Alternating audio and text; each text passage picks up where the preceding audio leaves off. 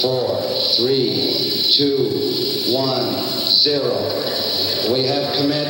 We have. We have liftoff. Liftoff. E aí, meus queridos e queridas ouvintes do nossa, nosso podcast, que também é uma cápsula Distorção, estamos aqui para o nosso episódio de número 75 e hoje vamos falar sobre eles, eles que não fazem nenhum disco ruim. Antes de falar de qualquer coisa, eu quero chamar o astronauta Eric. Tudo bom, Eric? E aí, comandante, tudo certo por aí? Por aqui tudo bem, tudo certo, tudo ótimo. Quero saber se por aí também tá tudo tranquilo pra gente levantar essa cápsula hoje. Hoje vai ser um, um, show- um voo de subjetividade, né? É um tema bem aberto. É, eles não lançam discos ruins pra, pra gente, né? É, você aí de casa pode, vocês podem achar que Vocês que estão São em terra péssimos. firme, né? É, que eles são Vocês péssimos. podem achar horríveis esses discos, mas a gente acha que os discos desses artistas estão todos bons. exatamente. Acontece. É, então a gente vai falar sobre essas discografias perfeitas e retocáveis. Antes de falar, obviamente, sobre o nosso tema principal, a gente vai comentar aqui sobre o que a gente andou escutando na- nos últimos dias. Então a gente já volta até lá. Voltando aqui, bom, eu escutei nos últimos dias o disco que talvez seja um dos melhores aí deste ano. Um disco muito aguardado.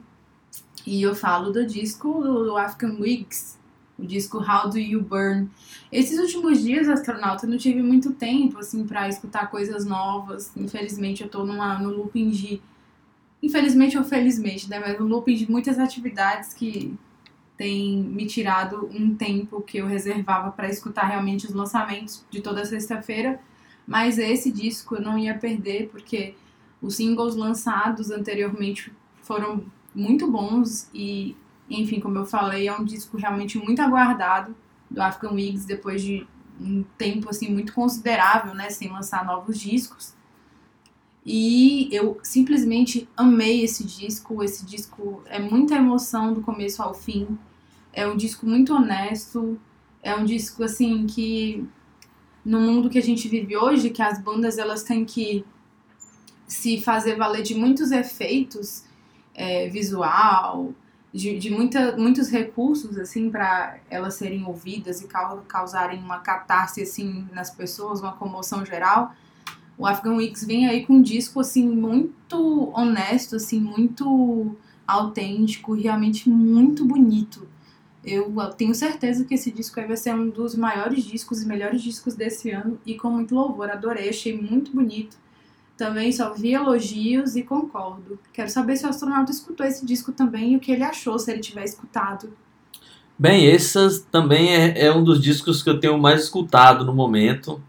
É, o disco do African Wigs, o Do You Burn, né? Isso? How do you How burn? Do You Burn. Isso. Cara, esse disco é muito legal.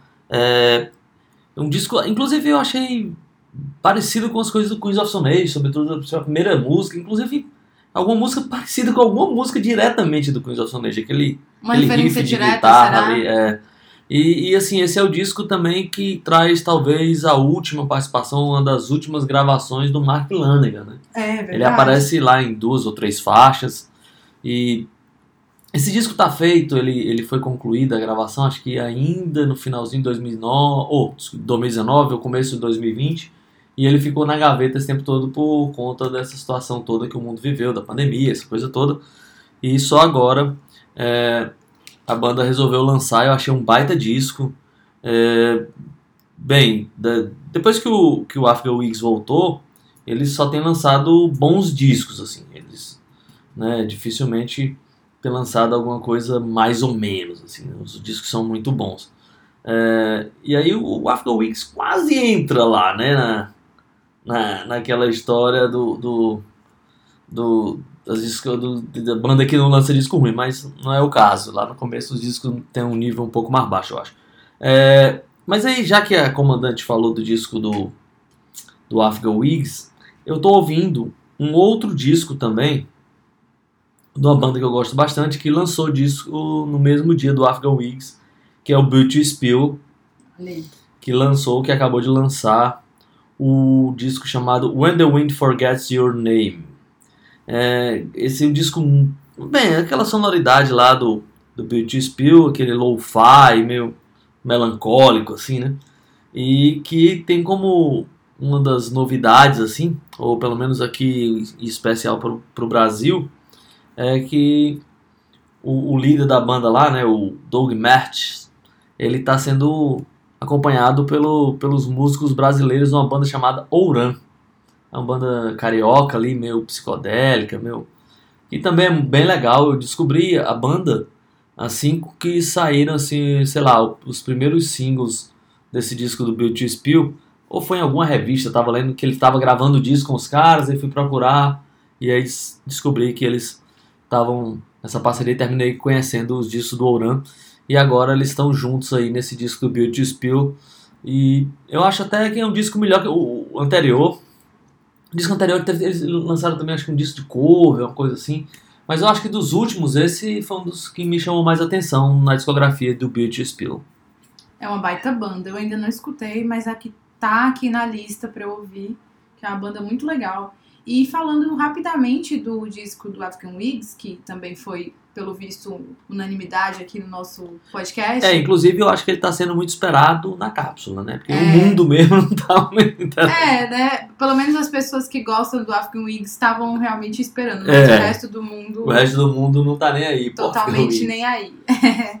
como, eu, como eu mesma falo, é, dando zero fucks pra isso. Isso. É, esse disco aí do, do African Weeks, o How Do You Burn, ele também teve um, uma complexidade de gravação, porque os, os integrantes eles gravaram meio que separadamente. Ah, é, teve isso também. É... Tipo, pela primeira vez fizeram isso, né? Exatamente. Eu, eu, e aí eu, eu, não sei se foi o vocalista, eu esqueci o nome dele, mas tá na ponta da língua. Greg Dooley. O Greg Dooley, isso. Não sei se foi o vocalista e o guitarrista, eu não sei, eu sei que dois deles gravaram juntos na Califórnia e os outros dois ficaram alternando, gravando em Ohio, em Nova Orleans, Nova Orleans e Nova Jersey. E aí depois eles juntaram tudo. Tem a participação do Mark Lanigan, como o astronauta falou, e também tem outras colaborações, né, que já é, já tinha costume de ter nos discos do African Weeks, que é da Susan Marshall e da Mercy Mays.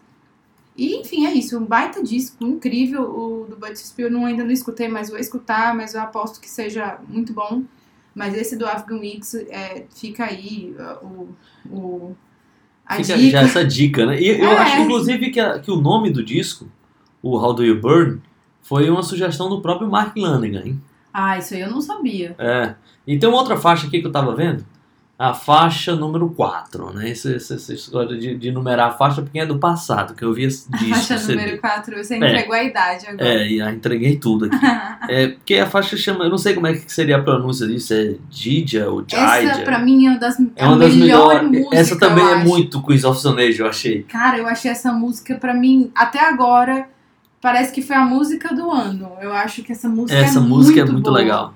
Eu é. adorei. A Astronauta a gente não combinou isso, mas essa talvez tenha sido a minha música preferida do disco. É a faixa número 4. Pra fica quem aí. um dia for ouvir o disco, já ah, sabe. Fica a dica, a faixa número 4 é. também. Dija é ou Jaija ou Jaiji, sei lá como é que pode ser isso. Mas é a faixa número 4, é, é isso que importa. É.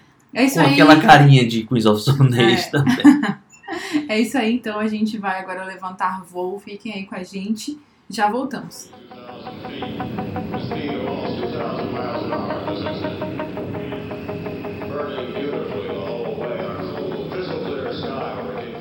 Agora que nós estamos nos afastando do território terrestre, né?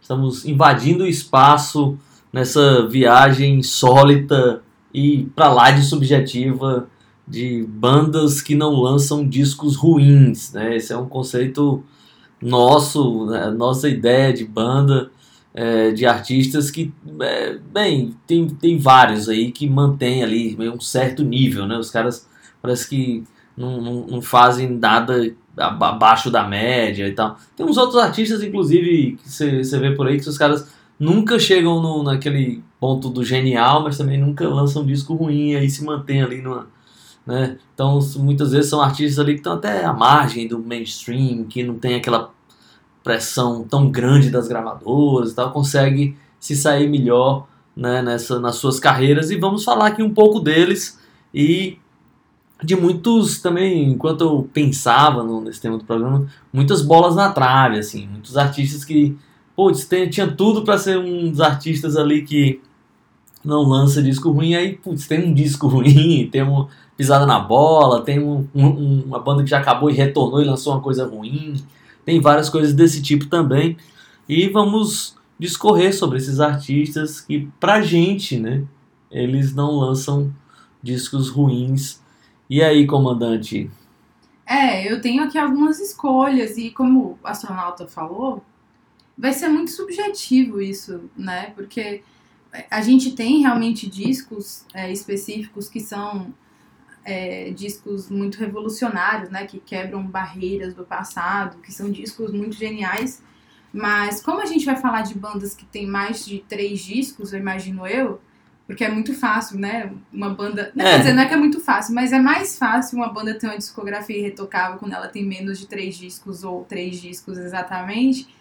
Eu vou falar até de bandas, algumas são escolhas meio óbvias que eu acho que merece estar aqui, mas outras talvez nem tanto, porque é, nem sempre quando eu falo de discografia irretocável, eu falo sobre todos os discos são geniais, são uma coisa assim de outro mundo. Mas é realmente da banda se manter ali, sempre fazendo É, não Um tem aquele trabalho. disco que, putz, esse eu nem ouço, né? Exatamente, não tem aquele disco, putz, o que foi isso que eles lançaram? Então é realmente falar sobre bandas que têm discos bons e dentro desses bons, muito bons, e alguns que são é, obra de arte, enfim. E aí, pra começar, uma banda que eu acho que tem uma discografia muito. é, é, falaria, não falaria perfeita, mas eu acho que muito autêntica e de uma maneira boa do começo ao fim, e eu até comentei isso com o astronauta uma vez em conversa de bastidor, é o The Cure.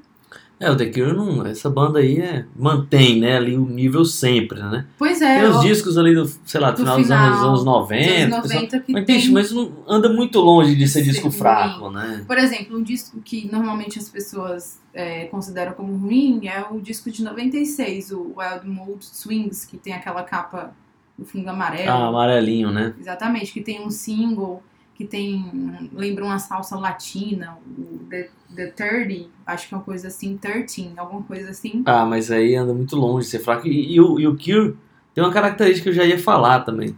Banda que tem uma carreira longa, assim, é mais fácil de ter os tropeços pelo, pelo caminho, né? Os Stones têm vários tropeços. Muitos artistas ali que saíram dos, sei lá, do final dos anos 60, começo dos 70, quando chegaram ali nos 80, nos 90, deram aqueles, aquelas tropeçadas, né? Mas é, o Cure é uma dessas bandas que consegue ter uma discografia longa sem um disco ruim. Exatamente. E um disco, por exemplo, o disco deles de 2008, que foi é, até um pouco ignorado pela crítica na época, o é, é, é Foreign 13 Dream, Ah, é, tô ligado. ele até foi ignorado um pouco na época que, que, que foi lançado. Eu acho um, um ótimo disco. É, eu acho que ele fica ali até perto dos 17 Seconds. Acho um disco muito legal. E realmente, lá o The Cure, dos fins dos anos 90, um pouco pra frente, aí começa a ter os discos que, tipo assim, se a gente fosse enumerar na discografia, ficaria lá embaixo, mas ainda assim são discos muito bons. A gente tem ali é, é, Robert Smith sempre aprimorando seu processo de composição, mudando muita coisa junto com os companheiros. E a cabeça ali do Robert Smith é realmente uma coisa muito fantástica. E aí eu vou lá para os melhores discos, né, que eu acho do The Cure. Aí a gente pode falar do Disintegration, a gente pode falar do Pornography, a gente pode falar do Head on the Door, pode falar é, do Ah. Kiss Me, Kiss Me, Kiss Me, Wish, o Fate. A gente até falou do Fate aqui outro dia. Cara, eu Cara, acho são que. discos assim fantásticos e sempre, né, com muito do Robert Smith ali, todas as, as aflições que ele passava, desde depressão até com questão assim como ele olhava as drogas. E um cara passar por uma era, porque assim, o primeiro disco do The Cure é de 79. Aí ele vem de 79 até 2008 fazendo discos bons, assim, é realmente uma coisa muito impressionante. É, do, do primeiro disco até o, o Disintegration, ou até o Fluid Outdoor, Cara, é tipo. É inacreditável o que os caras fizeram, né? É tipo, tudo classe A, assim. Tem aquele disco The Top que talvez não seja assim. É o The Top de seja, 84. seja um, sei lá, um 8,5, né? É, pois não é. é um nota 9, mas não é um nota 10, mas é um disco 8,5 ali, não é um disco anda longe de ser um disco fraco, muito longe. E se a gente pega astronauta, 79 até o Disintegration, que é de 89, se passam aí 10 anos, 10 anos com 2, 4, 6, 8, 9 discos, é quase um disco por ano, e todos os discos assim, nota 8 pra cima, e muitos É deles tipo o nota Média 10. Beatles ali, né? Pois é, Os Beatles também é- são dessas bandas, né? que não- Exatamente, e os Beatles duraram 10 anos, né? É, então é como se você realmente comparasse com, com o Fab Four. É, e o, e o Cure continuou lançando bons discos e fazendo sucesso, não é? É, Porque às vezes o cara fica ali, ah, fica naquela média, tipo, já não chama mais tanta, é, sei lá, atenção da imprensa e tal, mas continua lançando bons discos, é, às vezes até a pressão diminui, o cara tira o pé do, do acelerador, começa a tocar em lugares menores e continua tendo um, um trabalho né, com uma integridade interessante, sem tanto compromisso com o mercado. Mas não é o caso do Cure. O Cure começou a tocar para públicos muito grandes, continuou isso, né? Continuou lançando disco e com uma qualidade altíssima, assim. É uma banda realmente impressionante. é isso aí.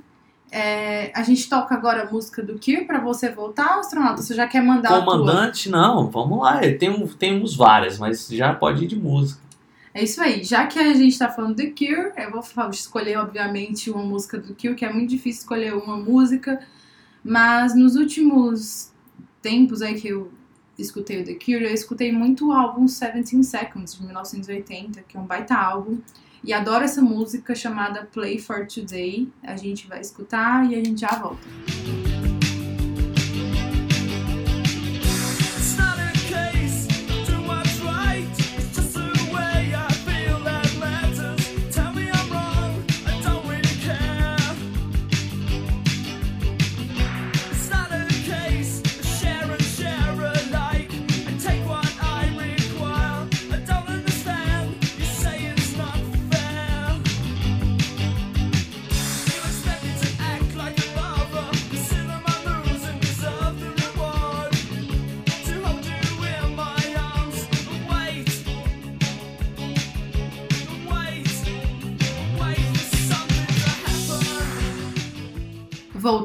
depois dessa passagem maravilhosa do Robert Smith e sua turma aqui no nosso Distorção.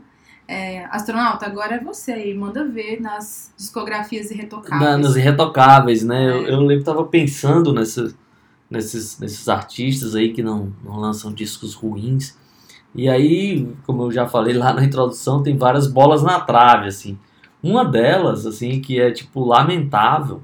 E assim, a gente tá, vamos levar em consideração aqui os discos que foram lançados sob o nome do artista, né? Independente da, da, da formação. É, a gente só, eu- pelo menos no meu critério, eu só não botei aquelas, aquelas mandracarias ali, aquelas, aqueles- da- das gravadoras, que às vezes reúnem ali um, um, um tanto de faixa de um lugar e de outro, e a banda nem tá muito envolvida nisso. Então, tipo assim, levou o nome da banda e é disco de estúdio, ou até ao vivo também, tá valendo, né? E aí, assim, uma das grandes bolas na trave que, que eu, tinha colocado como um dos discos, como, sei lá, um dos pontas de lança aqui, de, de, de banda que não lança disco ruim.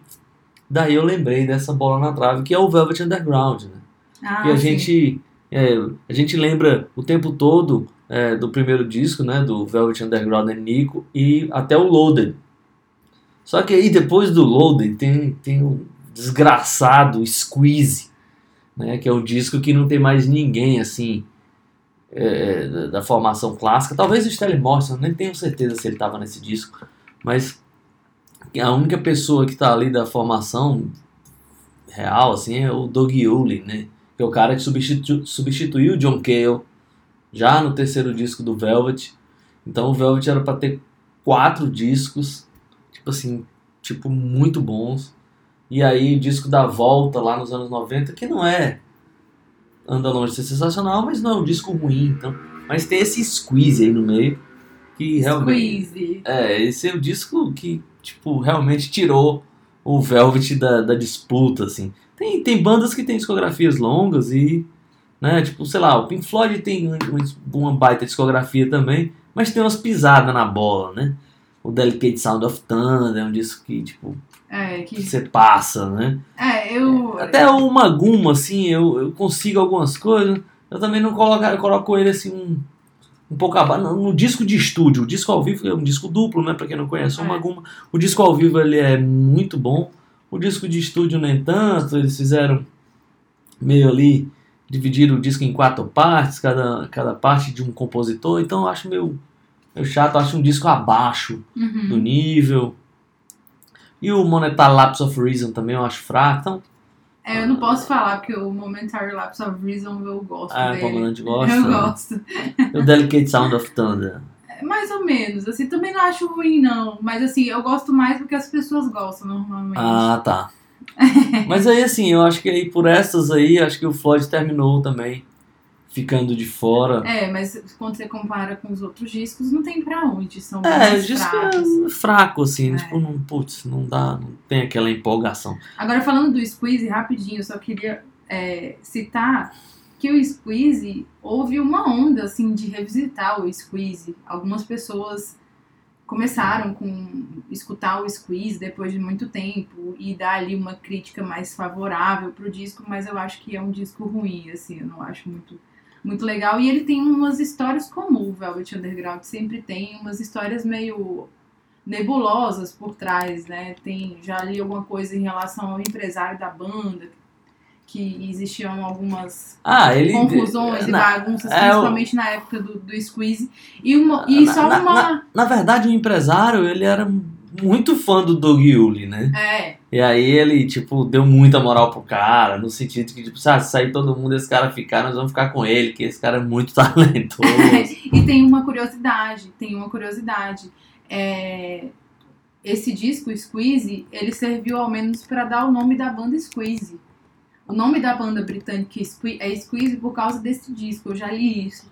E aí até o, um membro da banda, o Chris Difford, uma vez ele deu uma entrevista falando que o Squeeze do Velvet Underground é realmente um disco estranho, mas eles acabaram escolhendo o nome da banda Squeeze por causa dele.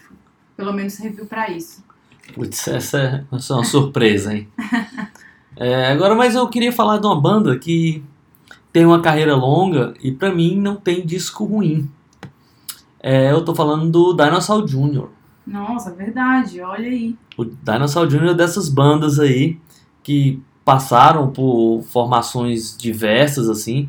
E o Jay Macy's, que é o vocalista e, sei lá, principal compositor da banda, conseguiu manter ali um nível de qualidade impressionante, assim, nos discos é, do Dinosaur Jr.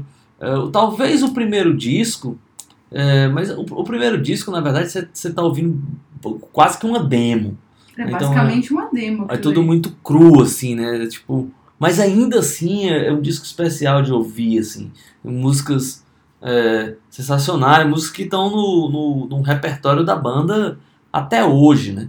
Então o Dinosaur Jr. é dessas bandas que não costuma errar ou não errou durante a sua discografia. É, é uma banda impressionante, assim, eu acho. É, acho que é Forget This One, é uma música que está no repertório até hoje, né?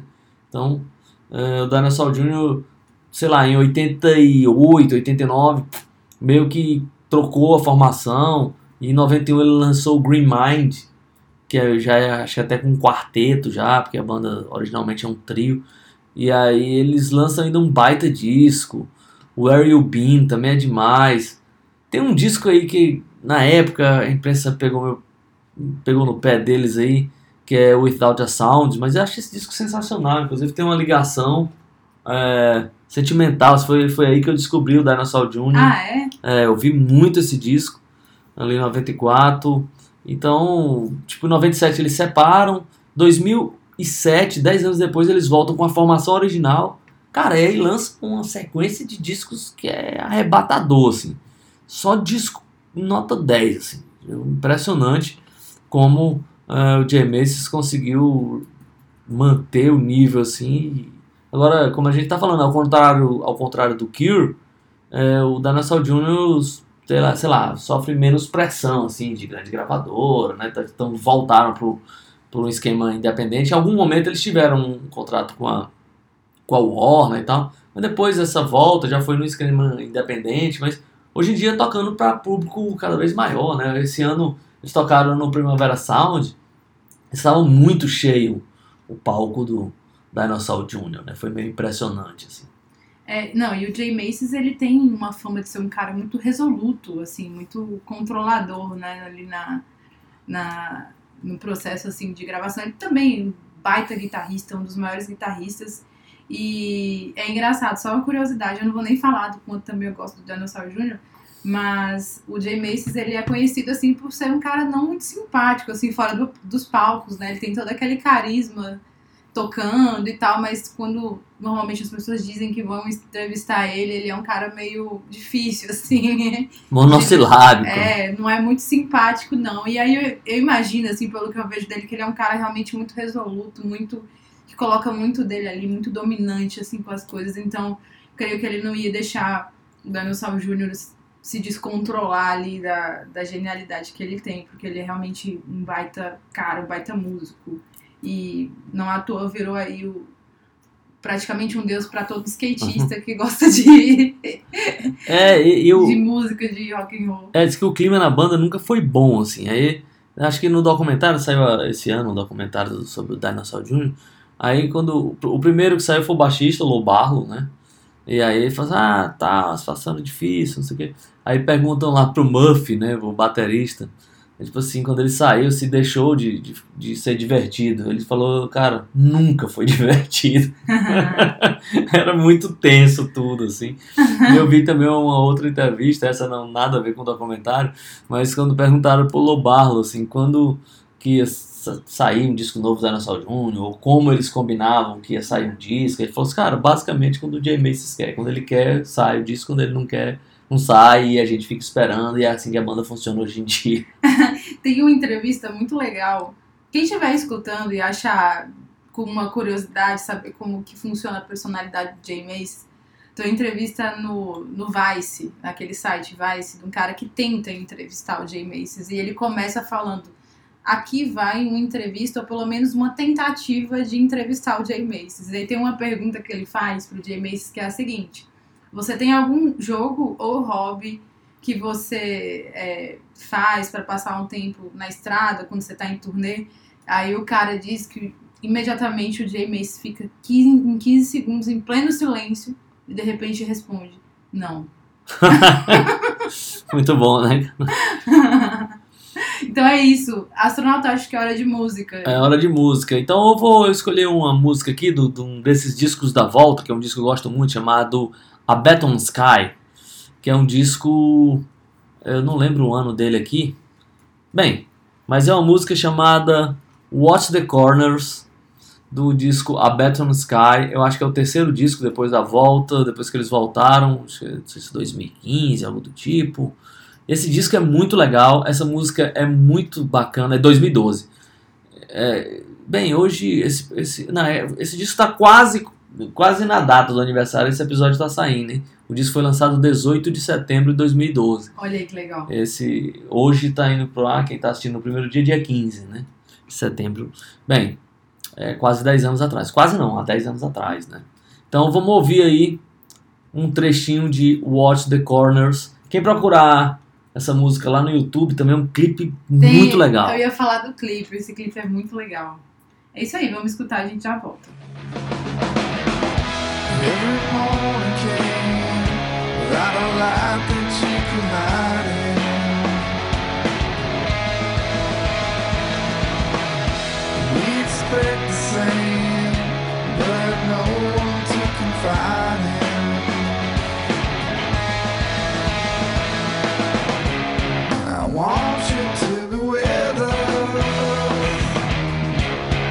time there's no forgiveness. And the plan was set in stone long ago.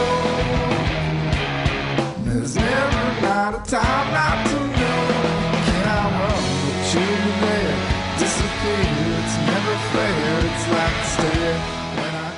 Depois desse momento terno, aqui com o, o Dinosaur Jr. Vamos voltando aqui para falar um pouco mais de bandas que, na nossa visão, A minha concepção. é, na nossa concepção, não lança disco ruim. Tem esses artistas aí, não só banda, né? Carreira solo também tá aqui na, na jogada. Tem vários aí, a comandante tem mais alguns aí para passar pra gente. Vamos tenho. lá. De acordo com o Instituto.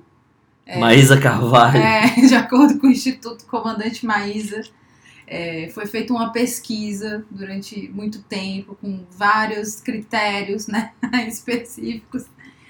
E tem algumas bandas aqui para falar. Eu queria saber se o astronauta concorda comigo. Vamos lá, vamos botar essas bandas aí pra rodar. Astronauta, você concorda comigo que a discografia do Radiohead é 100%? Não. não Sério? Não, não posso concordar. Por quê? Porque o primeiro disco eu acho insuportável. assim. Sério? Eu gosto. é, cara, Creep é a música que eu gosto, assim, mas o resto do disco. Pablo Honey. Pablo Hanna, eu pensei na banda.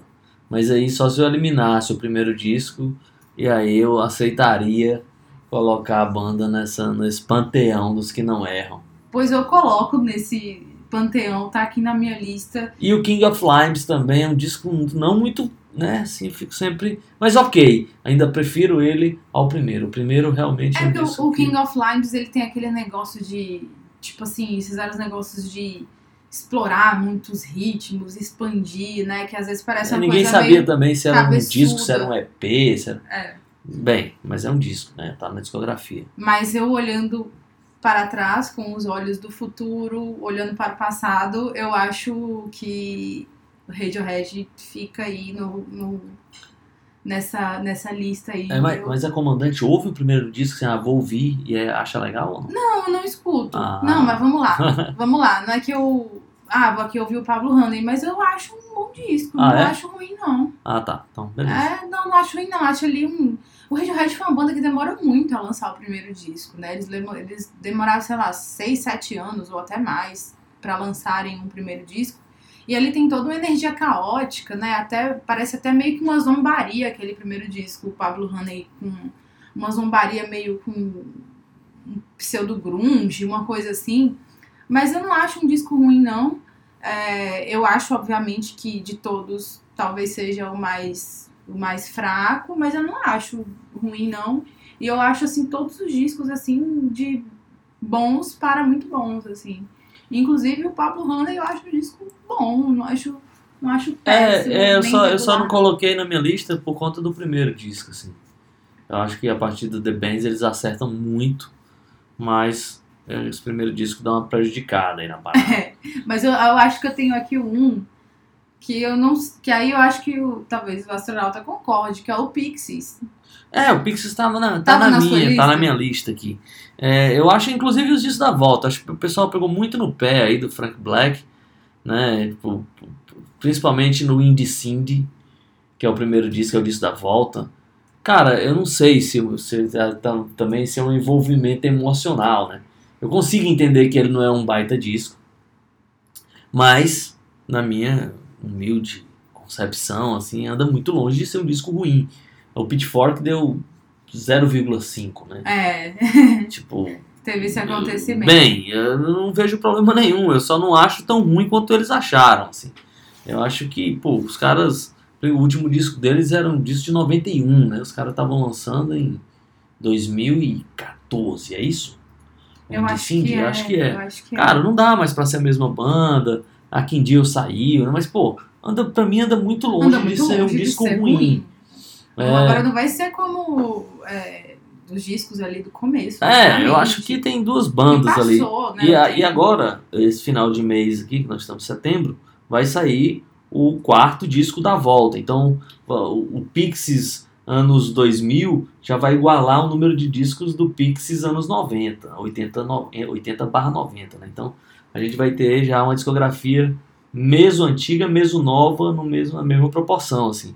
É, não dá para comparar, obviamente, porém, eu acho bons discos, assim. O Head Carrier, que é o disco que tá ali ensanduichado entre o que agora ainda é o último e o disco da volta, o Indie Sync, que eu acho muito legal.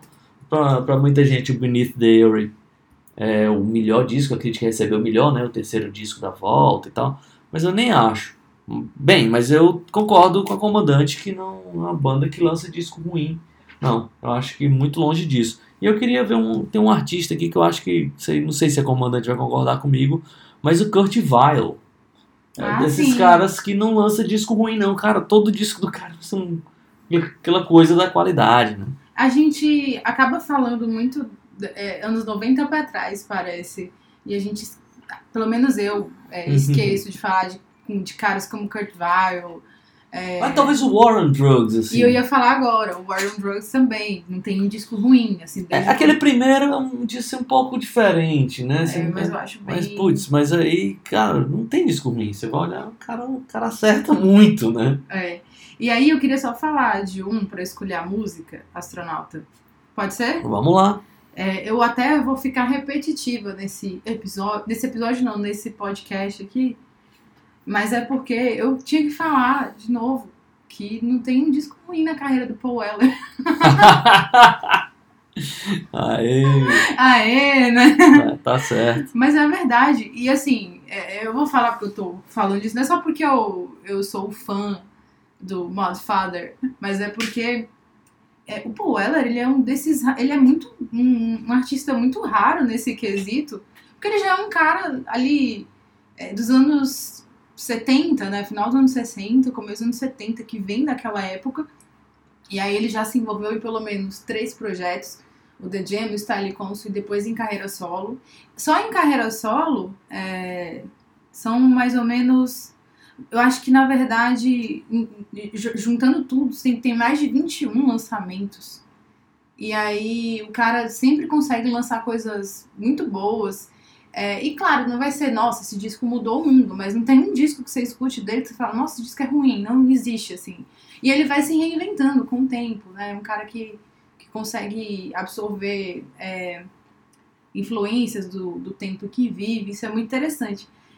Eu só poderia falar, eu vou falar da carreira solo dele. É, da, da carreira solo não posso falar muito, não, mas no Jam também não tem nenhum disco ruim, não. É, eu acho que ele só, só existe assim um pouco de pecado ali no Style Council, no final do Style Council. Na hora que, no- nos últimos dois discos, principalmente, no Confessions of a Pop Group, depois o Modernism, Modernism A New Decade, que depois disso eles lançam uma coletânea de singles, né? Mas eu acho que esses últimos dois lançamentos ali, na verdade, o, o Cost of Loving também de 87 já começa a ser um pouco errante. Mas eu acho que não se iguala a- ao resto do Style Council e também ao nível que ele mantinha no The Jam. O The Jam não tem realmente um disco ruim, são poucos discos, são seis discos. É, mas. Putz, mas lançar seis discos bons também não é fácil. E vou te falar, e pelo menos dois deles, os dois primeiros, lançados no mesmo ano, e depois um em cada ano. É, então, e todos os discos muito, bom, muito bons do começo ao fim. E em carreira solo, todos os discos são bons. Assim, eu garanto que se você escolher um aí, sei lá, Unidunité, Salame Mingue, você vai é, pegar um disco bom, você vai ter uma experiência muito boa. E é um cara que em carreira solo é fácil de gostar, não é difícil. É aquele, como eu falo, né, o Daddy Rock, que agrada todo mundo, todas as faixas etárias. É um cara que hoje em dia ele traz ali influências de soul, isso é muito legal. Um cara que entende, né, a sua época, eu acho isso muito, muito bacana da parte dele. Eu acho que isso diferencia muito ele de outros contemporâneos dele, que são caras que muitas vezes ficam lá naquele passado e vivem daquilo, repetem a mesma fórmula, ou se não são caras que se deixam muito levar para fins comerciais apenas não, pô, ele tem muita é, muito controle da própria obra dele e eu acho que ele merece estar aí também nessa lista aí de não tem um lançamento ruim. Eu ia falar, eu vou fugir um pouco do tema aqui, mas é que a comandante falou do Poela. E eu, há poucos dias eu li um texto eu lembrei da comandante por conta do Poela. É que era um, era um texto sobre o Guided by Voice, né? Então, num primeiro momento, não existe conexão entre o Guided by Voice e o Poela. Mas Guided by Voice que tem lançamento pra caramba, né? É. Sempre tem disco novo. E aí, é, quando falaram lá do, do, do Bob Pollard, né? Ou do Robert Pollard, que é o, o compositor e vocalista do Guided by Voice em todas as fases, assim, é, eles fazem uma comparação com o Paul Weller no seguinte, falam assim, que a idade que o, o, o Bob Pollard lançou o primeiro disco dele, o Paul Weller já tinha acabado o Jam, já já estava seguindo com outra banda e tal. E o Bob Pollard estava lançando o primeiro disco. No entanto, o Bob Pollard já tem mais de 100 discos, né? Então, tipo assim, eles usaram ali só uma referência do Paul Weller para mostrar que o cara já começou, é, sei lá, com a idade um pouco mais avançada do, que- do costume da música pop, assim, do rock e tal. E, no entanto, ele lança, sei lá, dois discos por ano, é uma loucura. E vou falar, o Guided by Voices, que é muito difícil também lançar um disco, uma coisa É, ruim. aqui e acolá, eles. Tem uma coisa eles, meio estranha, dão né? umas- é, pro volume é muito disco bom. Mas é, vamos lá, vamos. O comandante é Paul Weller agora? É, eu vou colocar aqui, mas eu vou colocar pra animar um pouquinho mais o Paul Weller no The Jam. E aí eu vou colocar uma música que é uma faixa do, do The Jam, arrasta quarteirão aí. Sucesso em todas as paradas, principalmente da minha casa. Essa música é chamada That's Entertainment, do álbum Sound Effects. E a gente já volta.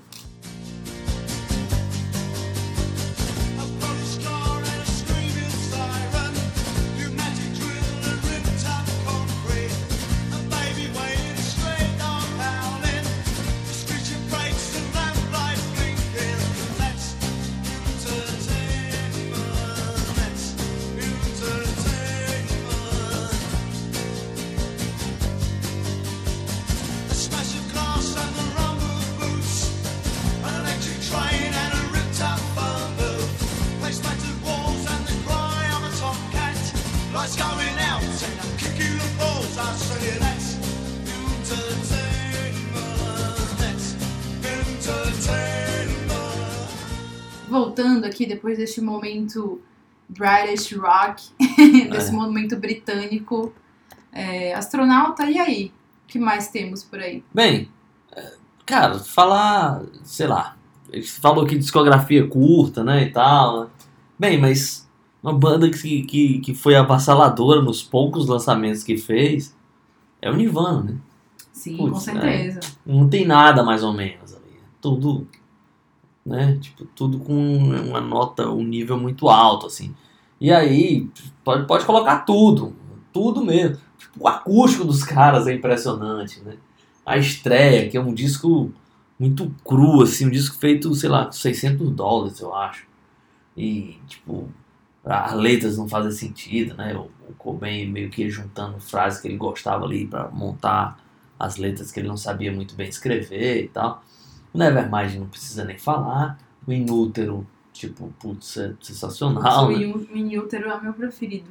E aí, de- depois os, os, os ao vivos que terminaram saindo, cara, cara, não tem nada mais ou menos, assim, é tudo um nível altíssimo, né? Então, de- depois do Nirvana, né, é uma discografia curta, mas que é incrível, tem o, é, daquela turma de Seattle ali, tem algumas bandas, assim, o próprio Alice in Chains eu acho que não tem disco ruim, assim. É, eu ia falar do Alice in Chains. É, Inclusive na fase nova eu acho bem legal também, assim. Eu, eu, eu, eu devo dizer que a banda quando voltou, eu quando eu soube da notícia, tipo, cara, não quero nem ouvir. Assim, a minha primeira reação foi essa, eu não quero nem ouvir isso aí. Sem o Lane Staley não, não vai dar e tal. Cara, e aí foi por teste. Eu bastou ouvir a primeira música, eu nem lembro mais, que foi uma música de 7 minutos, assim, a primeira música deles que saiu, que era do disquinho lá do coração, é, não sei o que, Glue, bem, esqueci o nome do disco.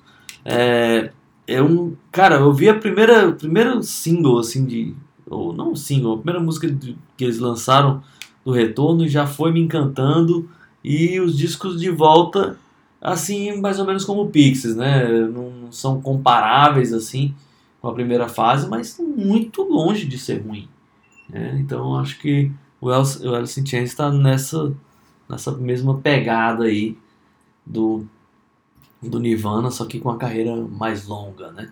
O Pearl Jam também lançou, passou muito tempo lançando um disco bom.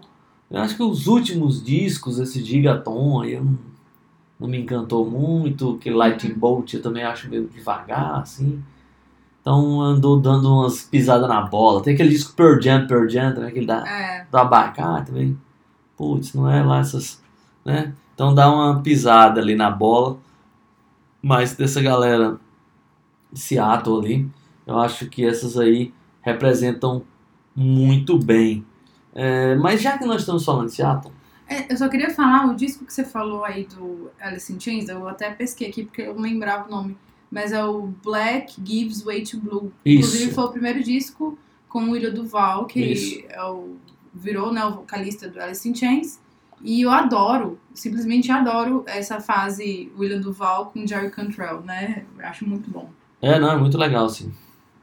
E tem. Bem, dessa turma de Seattle, já que nós estamos nesse território, eh, não tem como não falar do Mudhoney. Putz, essa é demais, assim. Essa banda não tem né, nada nem razoável, assim. É tudo, é tudo muito bom, é impressionante.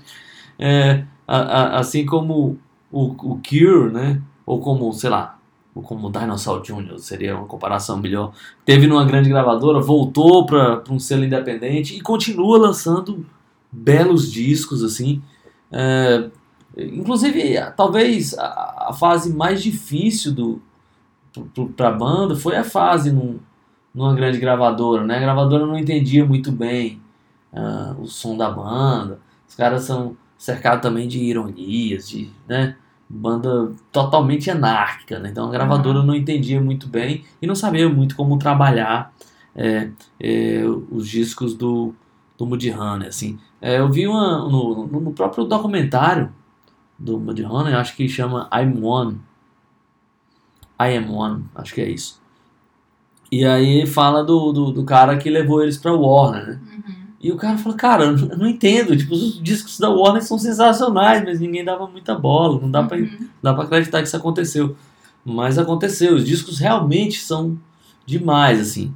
Os discos do, do Mudhoney para uma grande gravadora são belos discos, tão bons quanto eh, os discos da, da Sub Pop, né? Que é, são é, o Piece of Cake, é, o My Brother's a Call, não, My Brother The Call, o Tomorrow Hit Today eu acho assim incrível Muito bom esse disco. e de 98. E aí foram esses três discos pela, pela Warner, né? E depois eles voltam para Sub Pop e continuam lançando belos discos. É uma banda dessas que é inacreditável, assim, quanto de material que os caras têm e nada dos caras é, tipo baixa o nível, assim. Então é uma banda que eu gosto bastante. É isso aí, eu também concordo, viu, astronauta? É, é dessa deu, deu certo, né? Deu certo, concordo em gênero, número e grau. Eu acho que você está certíssimo em suas colocações. Inclusive, eu ia falar aí do, do Alice in Chains, mas deixei passar o, o Mudhoney, que tem essa característica mesmo, mesmo por uma grande gravadora, né? Consegue lançar um disco. É, uma grande gravadora que não entendia o que eles estavam fazendo, né? Exatamente, é, que achavam que, que seria uma coisa bombástica como outras bandas ali do mesmo meio, né? Mas o Mudhoney realmente tem uma, uma peculiaridade e eles conseguem manter, né, uma, uma assinatura muito deles em, em todos os discos, o que é muito, muito especial, assim. Eu, e são discos, assim, apesar de a gente sempre colocar ali como o grunge, né? São discos que você escuta hoje em dia e eles não são, não acho assim, datados, assim, eles são bem. É, ultrapassam assim, um pouco o tempo, acho que pela, pela, pela própria assinatura aí do, do Mudhoney e a sonoridade, que é bem, bem a cara deles. É, tem uns caras que dizem assim que se o Mulholland tivesse acabado ali no meio dos anos 90 e tivesse voltado nos anos 2000, eles seriam gigantes hoje, assim, Aham. porque muita gente voltou com esse status, assim, né? Bandas que tocavam em pequenos clubes começaram a tocar em lugares muito maiores, um saudosismo e tal. E eles não é, não acabaram a banda, talvez tenham cometido esse erro no- no- na visão comercial da coisa, né? É, eu- Continuar foi o que atrapalhou as vendas, assim. né? é, mas, eu, Mas os caras estão nem aí, né? Exatamente, eu ia falar isso. Uma coisa muito legal da banda é que eles são realmente pessoas que parecem muito felizes assim no lugar que eles estão, assim, eu muito satisfeitos. É isso que eu vejo, assim, que eu tenho essa impressão. É, então vamos com música, né? Né. E, aí eu vou com uma música, pra mim, um clássico, né? Do, do famoso. Na verdade, é, do famoso disco que estava sendo muito esperado também. Na rua na, Nisso na, na rua de Abreu. que é um disco de 2008 chamado The Look Ones. E a música, eu até falei o nome do documentário errado. Essa, a música que abre o disco é a música que dá nome ao documentário, chama I'm Now. A gente vai ouvir um trechinho agora dessa, sei lá, dessa última fase do Mundial, já em 2008, e os caras continuam lançando belos discos.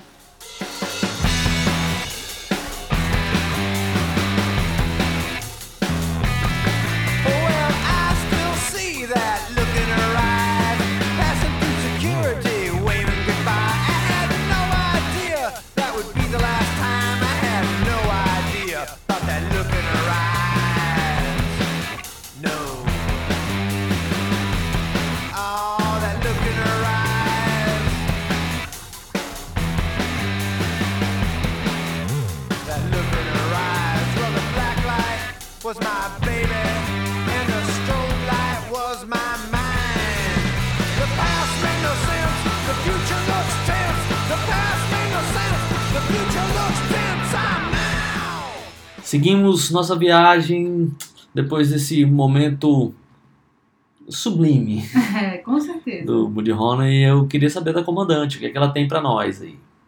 Bom, vamos lá, né? É, trouxe aqui também eh, bandas que eu sou muito fã. é meio tipo, sou suspeita pra falar. Mas eu acho que uma banda aí que não tem discos ruins é o Teenage Fan Club. Mesmo o primeiro disco eu acho. Catholic Education, né? É um É. disco diferente, assim. É, eu acho um disco estranho. Parece uma outra banda, na verdade. Mas eu adoro esse disco, né? E aí eu queria falar um pouco mais sobre depois, né? O, o- a, o- a carreira ali do Teenage Fan Club após é, é, o grunge e o, e o Britpop, né? Ali no final dos anos 90, começo dos anos do- 2000 que eles mudaram. Eu adoro o primeiro disco, acho muito bom, acho que é uma coisa é, muito crua, enfim, totalmente diferente do que do que a gente conhece do Teenage Fan Club. E aí as pessoas, tem algumas pessoas que dizem que ali do, do, do meio pro final aí foi ficando aquela coisa muito melodiosa, mas eu acho todos os discos assim muito bons também. Eu acho que é uma banda que mantém um nível sempre muito mágico. E inclusive queria falar sobre o último disco também, que conseguiu fazer isso, né? Mas eu acho que muitas pessoas não conseguem entender, né? Que o Teenage Fan Club é aquilo mesmo. E eu colocaria aqui nessa minha lista de discografias perfeitas. E eu acho que também o The Doors. Eu adoro a discografia toda do The Doors. E os discos sem o de Morrison também? Não, The Doors no. ah, mas aí, é- já, aí, a gente, aí a gente cai no mesmo, É, mesmo, no mesmo armadilha que o Velvet aprontou, né? É, pode ser, pode mas, ser. mas assim, eu, eu, eu falo, assim, eu fiz esse questionamento porque eu conheço umas pessoas que gostam bastante desses discos sem o de Morrison. Não sei se é comandante, às vezes, às vezes a gente não dá nem bola, nem ouve, né? Mas- É, não, assim, não são discos ruins, não. É, mas não são discos que eu realmente adoro. Só que eu não. Eu acho que o The Doors tem uma discografia assim muito boa do começo ao fim. Até esses discos também. Ah, então tá certo. Ah, é, mas assim, não são discos que eu paro pra escutar. No entanto, acho, disco, acho, acho discos bons. E é, Astronauta. O que mais que eu tinha? Eu falei do Alice in Chains, aí eu ia falar mais um pouco do Alice in Chains, mas o Astronauta acabou falando. E aí eu devia colocar a famosa banda que tem a discografia perfeita, que é o Led Zeppelin. É, o Led Zeppelin, eu só não. Tem, tem um disco do Led Zeppelin que eu não gosto, que é o Coda, né? Uhum, sei. É, O Through the Outdoor também eu acho um disco bem abaixo, mas até lá os caras acertam muito. É. É, e, e uma banda que, que, tipo assim, que eu adoro e que erra muito, que errou muito durante a carreira foi o Black Sabbath. Né? O Black Sim, Sabbath tem é. muito disco ruim, eu acho. É, não, é, é, que- é que nem tem umas bandas que tinha tudo pra, pra serem perfeitas do começo ao fim. Eu acho que, por exemplo, o Wilco também. O Wilco é, tem discos ali naquela fase que eles tentam ser uma banda alternativa como outras e eles perdem um pouco a, a- o DNA do que era o Wilco no começo e até o que o Wilco acabou se tornando um pouquinho depois, mas eu acho que eles se perdem um pouco, mas eu acho que era uma banda que também bate na trave por conta de alguns lançamentos. É, e aí a gente fica com essa sensação, né? Poxa, poderia ser 100%, mas acabou não sendo. É, o próprio disco Wilco, The Album, né, que é o disco do Camelo, Aquele disco é fraco, assim. Fraco, fraco, fraco. É, e o penúltimo disco, assim, do Wilco também É, também não. é aquele. Eu esqueci um que é capa amarelinha, assim. É uma coisa love, não é? Eu esqueci o nome. É, não lembro o nome desse disco, mas esse também é um disco que Eu acho que... que- passou batido, assim, né? É, eu acho que o Wilco. Desleixado, assim. Acho que o Wilco, depois do Sky Blue Sky, que eles ficam tentando ser. Eu eu não sei, eu tenho essa impressão que a sonoridade acaba querendo se assemelhar a outras bandas hypadas, alternativas. É o Odd to Joy, é, 2019. Eu achei Pronto. esse disco fraco, assim. que é o disco da capa branca. É, é o, é o penúltimo, É o né? penúltimo. Antes do Cruel Country, que foi esse. Acabei confundindo com o disco do Jeff Tweed solo, que tem alguma coisa de love ali no meio. Aham. É, mas o Wilco é essa banda aí que acaba pecando e acaba não levando aí o, é, uma posição nesse, nessa lista, nesse ranking aí de discografias perfeitinhas. É, eu acho que uma banda assim. Que- banda brasileira, astronauta? Você trouxe Cara, alguma? não, eu pensei muito em banda brasileira. E aí eu acho que as bandas brasileiras, assim. Antes tinha uma coisa, tinha uma brincadeira que a gente, a gente dizia o seguinte: banda brasileira não acaba nunca. E agora é banda do mundo todo, banda não acaba nunca, né? Às vezes morre todo mundo e a banda continua, sei lá como. Então, as bandas brasileiras ali lançam, sei lá, carreiras longas, terminam pisando na bola aqui ali. Então, eu não consegui lembrar artistas brasileiros. Pô, até o Jorge, próprio Jorge Ben, que é o cara que eu gosto bastante, que acerta em muitos discos, assim, tem uma fase até o começo dos anos 80, assim, inacreditável, né? Mas depois anda vacilando, tem uns discos mais fracos ali e tal. É, os, os, medalhões da MPB se encerram demais, né? O Gilberto Ué, Gil, demais. Caetano, um monte de É que esses caras chato. acabam surfando em ondas, né? É, Variadas, e aí nisso. Por exemplo, pega o Caetano Veloso ali dos anos 80. é aí não dá, né? muito insuportável. Assim, o que as pessoas, quem gosta, obviamente, eu não odeio, mas quem gosta acha que a discografia do Legião Urbana é toda perfeita. É, não, não, a, a, a discografia do Legião Urbana pra mim é uma das, das, das discografias assim, mais constantes, assim, né, mais É. regulares da música brasileira. Pra mim é 100% ruim. É Não tem 100%. nada que escapa. O 100% pra mim ela é ruim, é muito, é muito regular a carreira do Legião Urbana pra mim. É, assim, eu não sou uma pessoa que odeia o Legião Urbana, mas eu também não gosto. Eu não, obviamente, é, é- é tipo assim, nem ódio nem amor. Assim, tem umas músicas ali perdidas que eu gosto e tal.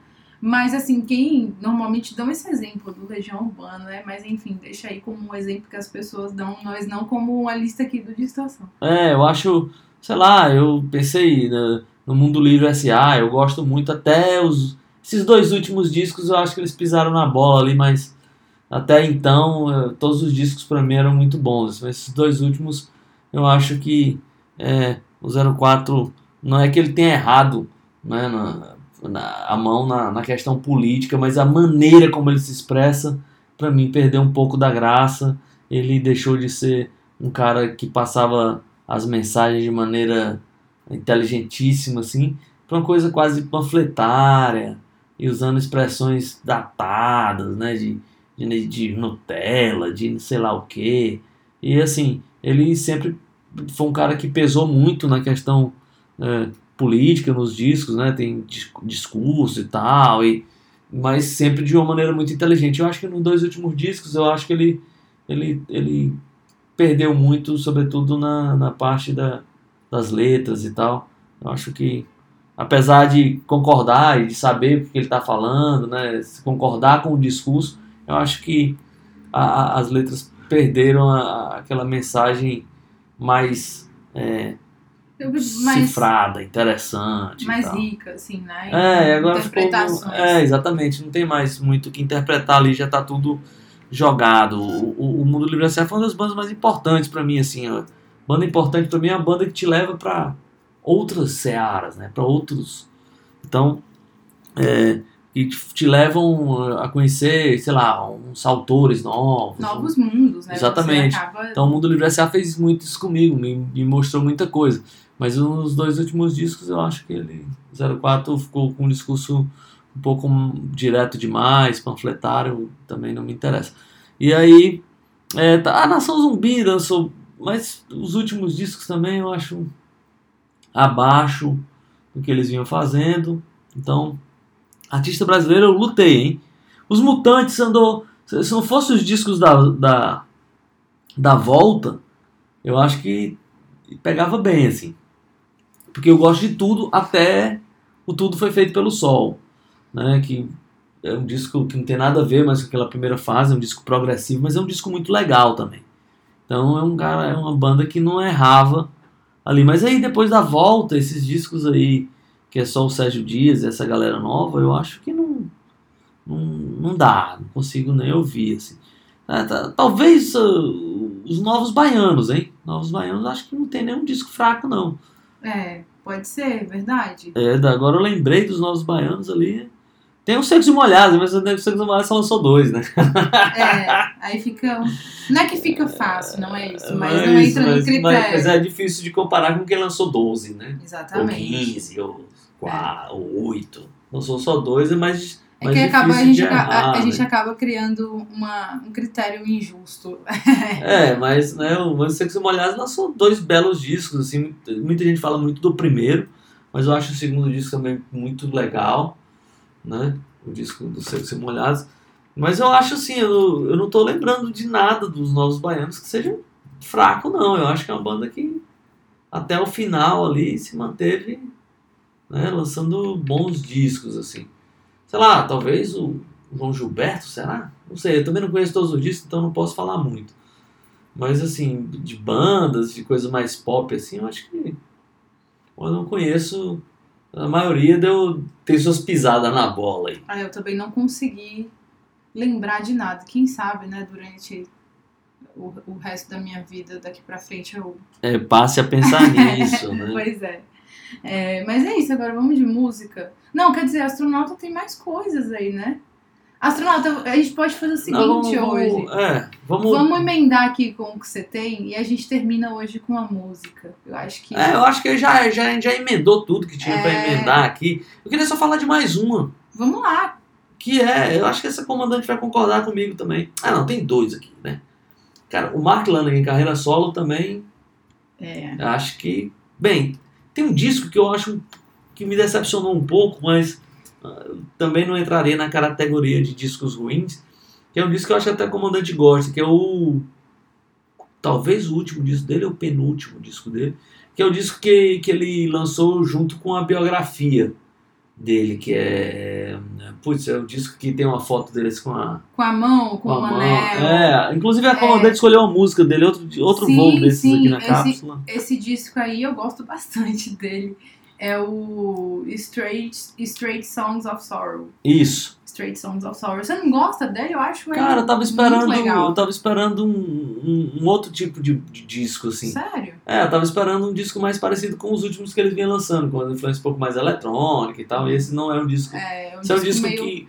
Muito confessional, né? Que ele trouxe É. as coisas da, da biografia para o disco. Então a carreira solo do Mark Lanigan é uma carreira ali meio que irretocável e, e uma carreira prolífica, né? São, são vários Tem discos. vários discos com várias, várias é, é, participações, né? Várias contribuições. E ele é um cara que, eu até queria falar isso, ele é um cara que ele trabalha muito bem com outras pessoas, né?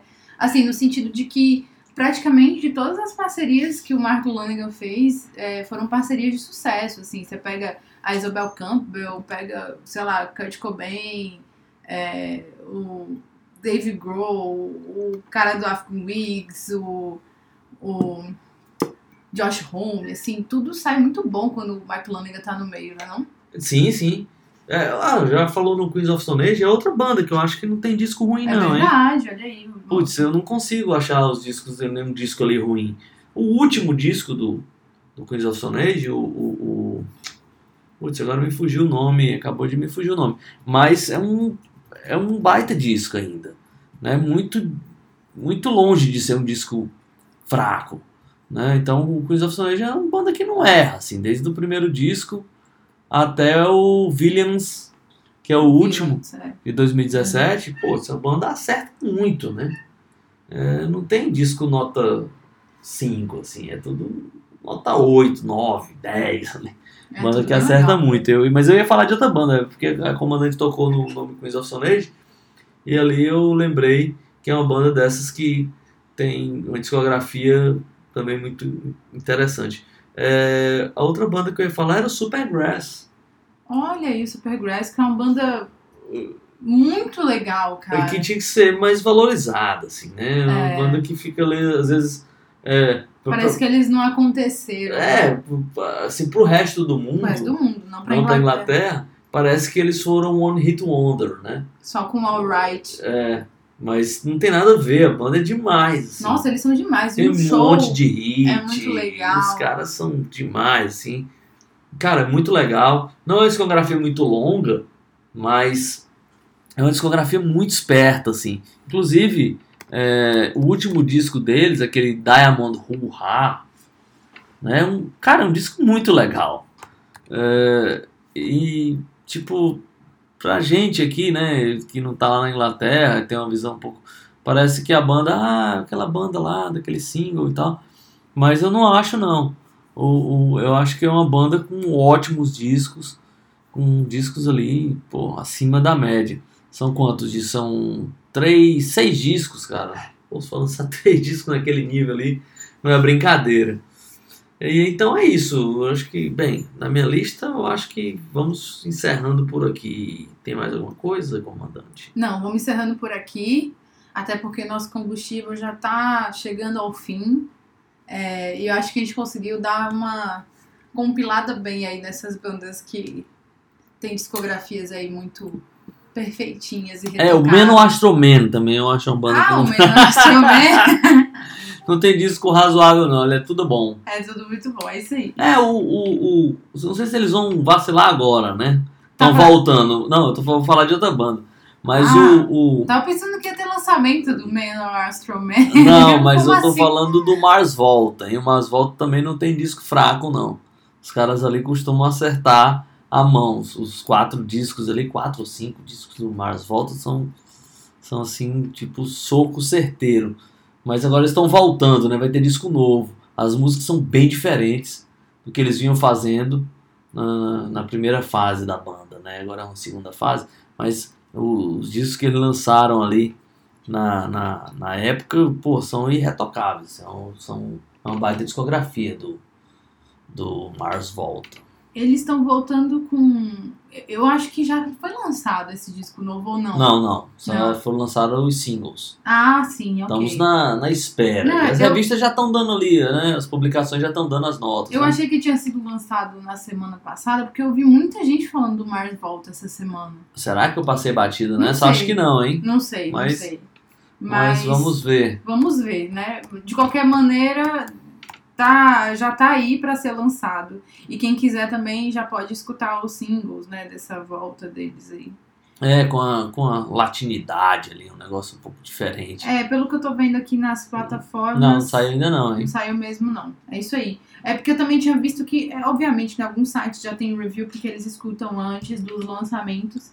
Então a gente espera aí a volta do Mars Volta.